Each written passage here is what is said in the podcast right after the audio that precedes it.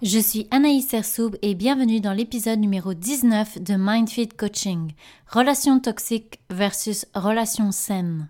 Salut à toi et bienvenue sur MindFit Coaching, ta séance de croissance personnelle. Je m'appelle Anaïs Sersoub, je suis thérapeute en relations d'aide, coach en croissance personnelle et surtout une passionnée de développement personnel. Est-ce que tu as envie que ta vie soit plus alignée et plus épanouissante? Je te confirme, tu à la bonne place. Dans mes podcasts, je vais t'apporter une nouvelle vision sur toi. Je vais te donner des conseils et des outils qui vont transformer ta vie. Donc si tu es prêt ou prête à reprendre le pouvoir sur ta vie, je te laisse écouter le prochain épisode.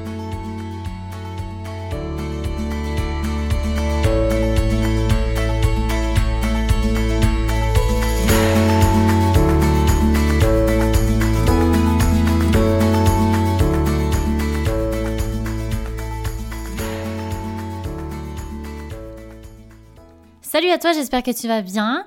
Aujourd'hui, j'aborde le sujet des relations toxiques et euh, justement la différence avec des relations saines. Donc, euh, je trouve que c'est vraiment un sujet important et d'actualité parce que juste le nombre de fois que j'ai vu dans mon entourage, euh, que ce soit des amis ou bien des coachés, des personnes qui sont proches de moi être dans des relations toxiques, je suis sûre que toi aussi, ça montre que ça peut arriver souvent. Parfois, quand on voit ça, on se sent pas mal impuissant parce que ces personnes-là peuvent rester dans une relation qui est toxique ou la personne qui est entre guillemets toxique dans le couple ne va pas forcément s'en rendre compte. Parfois, ça peut prendre un certain temps avant de se rendre compte qu'on est soit la personne qui est toxique, soit qu'on fait partie, qu'on est dans un couple qui n'est pas sain, qui est toxique. Donc je pense que c'est important de faire le point pour comprendre euh, c'est quoi finalement une relation qui est dite toxique versus une relation saine.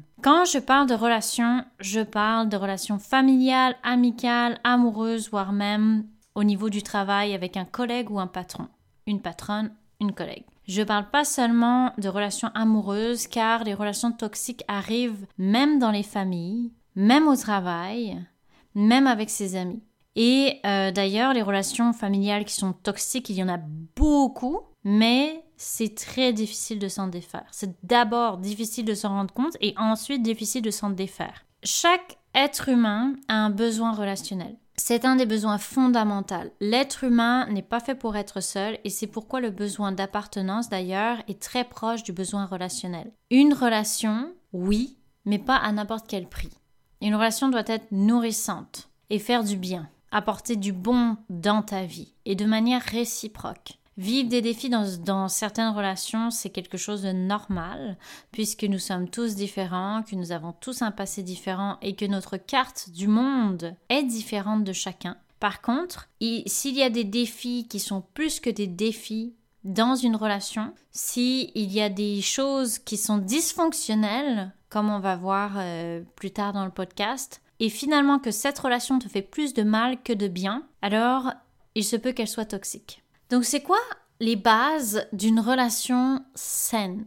Donc, premièrement, une relation saine, c'est une relation qui est basée sur le respect. Cette notion est très importante. Et je parle du respect bidirectionnel, c'est-à-dire vraiment dans les deux sens. Tu respectes la personne et tu est respecté dans cette relation. Le respect des limites de la personne, de ses différences, respecter les différences de l'autre ainsi que ses besoins, ses limites sans le ou la dévaloriser, sans le la critiquer, sans se supérioriser, sans imposer sa vision de la vie qui nous appartient à l'autre. La deuxième chose qui est une base d'une relation saine, c'est la confiance. La confiance et l'honnêteté. L'honnêteté réciproque. Une relation saine est basée sur la confiance, le lâcher-prise. Il faut comprendre que l'autre ne nous appartient pas. Il choisit de partager sa vie avec nous, mais il ne nous appartient pas.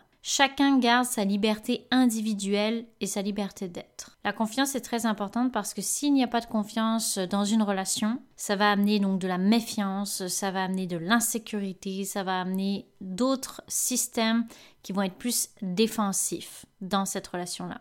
La troisième chose qui est importante dans une relation saine, c'est la responsabilité et l'humilité. Être responsable, c'est assumer ses torts, assumer ce que j'ai pu provoquer dans la relation être responsable de la prise en charge de mes besoins et ne pas être dans l'attente que l'autre les devine ou y réponde automatiquement. Être responsable de mes émotions et de ce qui se réveille en moi. Ce n'est pas l'autre qui est responsable de mes émotions. Et aussi, c'est avoir l'humilité de demander pardon, de s'excuser lorsqu'il y a eu des défensives ou des choses qui n'étaient peut-être pas correctes à ce moment-là de dire. Le quatrième point important dans les bases d'une relation saine, c'est l'équité et l'égalité. Il n'y a personne qui est supérieur à l'autre. Et je parle même d'une relation parent-enfant. Le cinquième point important, c'est une communication non violente. J'en ai déjà parlé dans mon épisode sur la communication non violente.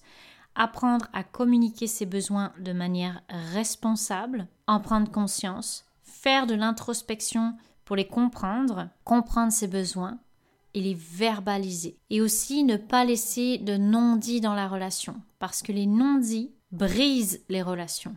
Ils s'accumulent et provoquent énormément de frustration et de rancœur envers l'autre. Donc la communication est vraiment clé dans une relation saine. Sixième base importante, c'est l'acceptation de soi et de l'autre. C'est primordial d'accepter l'autre dans tout ce qu'il est et aussi de s'accepter tel que tu es, dans tout ce que tu es. Plus tu vas le faire, plus tu vas être responsable et plus tu vas rayonner dans tes relations et tu vas être aimé pour ce que tu es. Septième point, c'est le soutien et l'admiration. Dans une relation, c'est important de se sentir soutenu. C'est important de savoir que la personne a la capacité de nous soutenir ou de nous aider quand on a besoin. C'est une base importante parce que souvent d'ailleurs on vient chercher du soutien auprès des gens qu'on aime lorsqu'on traverse quelque chose de difficile. L'admiration est aussi importante, surtout dans les relations amoureuses, je dirais.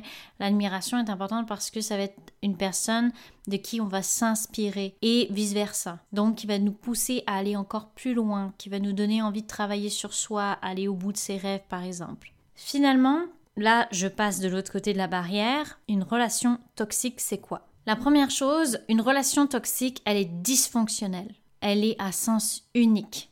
Il y a une des deux personnes qui donne tout pour l'autre. La deuxième chose, c'est qu'il y a un système d'inférieur-supérieur, dominé, dominant qui est très très prononcé dans la relation. Donc il y en a un qui a vraiment plus de caractère par exemple, qui va essayer de contrôler l'autre qui va avoir le tempérament, la colère plus facile à monter, etc. Quelqu'un qui va se supérioriser et l'autre qui va s'inférioriser. Le troisième point d'une relation toxique, c'est bien sûr la violence verbale, psychologique et physique. Une relation saine ne possède jamais de violence verbale, psychologique ou physique. C'est très important pour moi de le répéter. Le quatrième point, c'est le non-respect des limites de l'autre. Une relation toxique, il y en a un des deux qui ne respecte pas les limites de l'autre. Et je peux parler aussi de, la sexualité. Si un des deux partenaires euh, dit à l'autre euh, non, je ne veux pas de relation sexuelle et que l'autre impose des relations sexuelles, c'est un non-respect des limites de l'autre. Bien sûr, là, je donne un cas extrême, mais ça peut être dans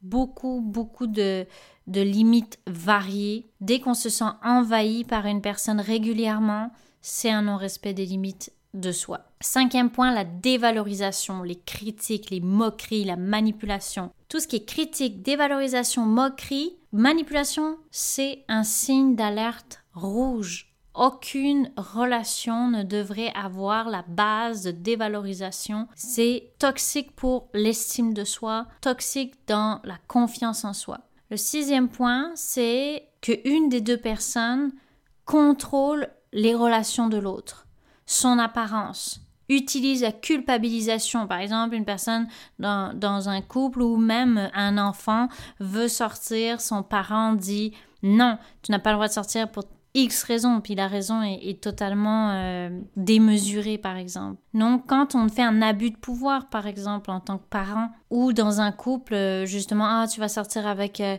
telle personne ce soir, mais moi je vais être tout seul, tu vas m'abandonner, ça c'est de la culpabilisation. La jalousie, bien sûr, la jalousie, fouiller les affaires de quelqu'un, fouiller son Facebook, euh, fouiller son portable, etc. C'est du contrôle, c'est de l'envahissement puissance 1000, donc toxique. Le septième point qui existe beaucoup dans les relations toxiques, c'est l'isolement. Une des deux personnes se retrouve isolé des autres. Donc vraiment, genre, euh, ses amis ne le reconnaissent pas, sa famille le voit moins. D'un coup, sans s'en rendre compte, la personne se retrouve vraiment seule. Et euh, c'est parce que l'autre a fait en sorte que ben c'est mieux comme ça. Non, mais de, de, monter un peu la tête en disant, mais tu sais, euh, ta famille est comme si, tes amis sont comme ça, et puis moi je vais être tout seul, etc. Vraiment un isolement prononcé. Le huitième point, c'est si une des deux personnes ressent une émotion récurrente qui est du mal-être la tristesse, ne pas pouvoir être soi-même, vivre beaucoup, beaucoup d'insécurité qui est démesurée même. Vraiment, la personne ne se sent pas en sécurité dans cette relation. Beaucoup de peur, d'appréhension, de stress, de sentiment d'être toujours coupable, que de ne pas se sentir correct, de marcher sur des œufs, d'avoir peur de faire quelque chose qui n'est pas bon. Donc ça, si ça arrive très souvent, ou même si ça arrive régulièrement dans une relation, Alerte rouge, attention, est-ce que cette relation n'est pas toxique? Se poser des questions. C'est important en fait de se poser des questions sur sa relation. Est-ce que je me sens bien dans cette relation? Est-ce que je me sens épanouie? Nuance, il arrive, c'est normal dans toutes les relations, euh, que ce soit familiale, amicale, couple, d'avoir des moments où c'est plus difficile, d'avoir des moments, des creux de vague des moments où la communication est moins facile, où on se sent plus irrité, ou même parfois on a envie de couper la relation parce que c'est dur, c'est normal. Mais par contre, ce qui n'est pas normal, c'est quand très régulièrement on se sent mal dans cette relation. On se dit mais pourquoi je suis encore en relation avec cette personne? Cette personne me fait souffrir. Là, c'est un signe important de, de, se poser les bonnes questions. Est-ce que c'est toxique? Est-ce que cette relation ne devrait pas s'arrêter? Voilà. Comment sortir d'une relation toxique? Sincèrement, je pense que je ne vais pas t'apprendre quelque chose. C'est difficile. C'est difficile de sortir d'une relation toxique parce que justement la culpabilisation, il y, a, il y a beaucoup de patterns très très très ancrés. Ça prend du temps c'est clair que c'est possible. Et puis chacun est différent. Certaines personnes vont le faire de manière très radicale quand euh, elles ont atteint une limite. C'est comme du jour au lendemain, c'est terminé, ça s'arrête là, je ne veux plus de cette relation. Et d'un coup, elles trouvent la force en elles de partir. Et il y en a, c'est plus long. Il y en a, ça demande plus de temps parce qu'on va trouver des excuses à l'autre, euh, parce que ça fait tellement longtemps que je suis avec cette personne-là, je peux pas la quitter, euh, parce que la culpabilité est beaucoup, beaucoup trop forte. Donc on sentirait euh, finalement la souffrance de la culpabilité ferait bien plus mal que de rester dans cette relation par peur, par peur que l'autre justement se fasse du mal, etc. Mais c'est possible d'en sortir et ça peut être très important dans certains cas d'en sortir pour la reconstruction. Donc la première chose, c'est de prendre conscience que ta relation est toxique. C'est important. Tant que tu n'as pas conscience, tu ne peux pas sortir d'une relation dont euh, tu, ne prends pas conscience qu'elle est toxique pour toi. Je dirais même dans la deuxième chose, c'est d'écouter ton intuition. Écouter les signaux d'alarme, le mal-être, la récurrence des émotions négatives. Est-ce que c'est normal? Pourquoi je me sens toujours triste comme ça? Est-ce que une personne est censée te faire sentir bien?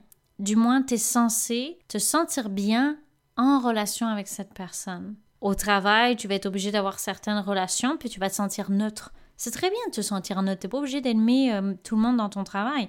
Par contre, à l'inverse, si une personne te fait sentir mal, si tu te sens mal quand tu es en relation avec elle, si la communication est mauvaise, s'il y a des choses qui se passent qui te font à l'intérieur euh, une incohérence, que tu te sens pas bien, alors là, pose-toi des questions. Les relations ne sont pas toutes toxiques. Et surtout, tu as les moyens de pouvoir arrêter cette relation qui te fait sentir mal. Le troisième point, c'est trouver de l'aide. Sortir d'une relation, comme je disais, ça demande beaucoup de courage, ça demande du soutien, avoir un bon entourage, de reconstruire, de rebâtir les ponts s'ils étaient coupés avec certains membres qui étaient importants mais ne pas faire ça seul, parce que déjà que la solitude est très présente dans les relations toxiques, mais si en plus tu décides de prendre ton courage à deux mains, sortir de la relation, puis que en plus ta personne derrière qui peut te soutenir, ça va être encore plus dur de tenir, de pas revenir dans cette relation toxique. Donc trouve ton entourage qui peut te soutenir dans cette phase difficile de ta vie. Et le quatrième point, ce qui est vraiment important, ça va être de développer l'amour de soi, parce que les relations toxiques vont vraiment briser des choses à l'intérieur, vraiment faire mal à l'estime personnelle, confiance en soi, sentiment d'être euh, aimable, etc. Donc tout ça, ça prend du temps à se reconstruire. Prends-le ce temps-là. Prends le temps pour te remettre de cette relation, être toi-même, te redécouvrir, pour ensuite retrouver euh, quel genre de relation tu veux avoir plus tard parce que maintenant tu vas découvrir que la relation était toxique, puis apprendre de ça pour plus ne recréer ce scénario-là. Très important d'en apprendre. Donc, euh, on arrive à la fin de cet épisode. J'espère que ça va t'aider si tu es dans une relation toxique ou que tu vas peut-être vouloir travailler des choses sur toi si tu es la personne qui est toxique dans ton couple. C'est important le travail, l'introspection sur soi pour justement établir euh, une relation saine avec quelqu'un, se sentir bien dans, dans, son couple, dans son couple ou dans une relation familiale, comme je disais, amicale, etc. C'est important de se sentir bien dans une relation, point barre et euh, d'être épanoui quand on est avec cette personne. Que cette personne, on se sent soi-même, on se sent bien. C'est important. Et encore une fois, ça n'empêche que parfois ça peut être un peu plus difficile, mais ça n'a rien à voir avec euh, le côté toxique. C'est ça qu'il faut différencier un peu les deux. Il y a des défis dans les relations, dans toutes les relations, mais par contre, si c'est basé sur une bonne communication, un essai des deux de vouloir améliorer les situations, etc., c'est bon. Si par exemple, euh, cette relation-là va, va connecter un petit peu avec les points que j'expliquais qui peuvent être toxiques, ben là, il faut se poser des bonnes questions. N'hésite pas à me laisser un commentaire sur mon Instagram pour me dire qu'est-ce que tu as pensé de cet épisode-là ou si tu as des points à apporter, ça va me faire plaisir de te lire. En attendant, prends soin de toi et on se reparle.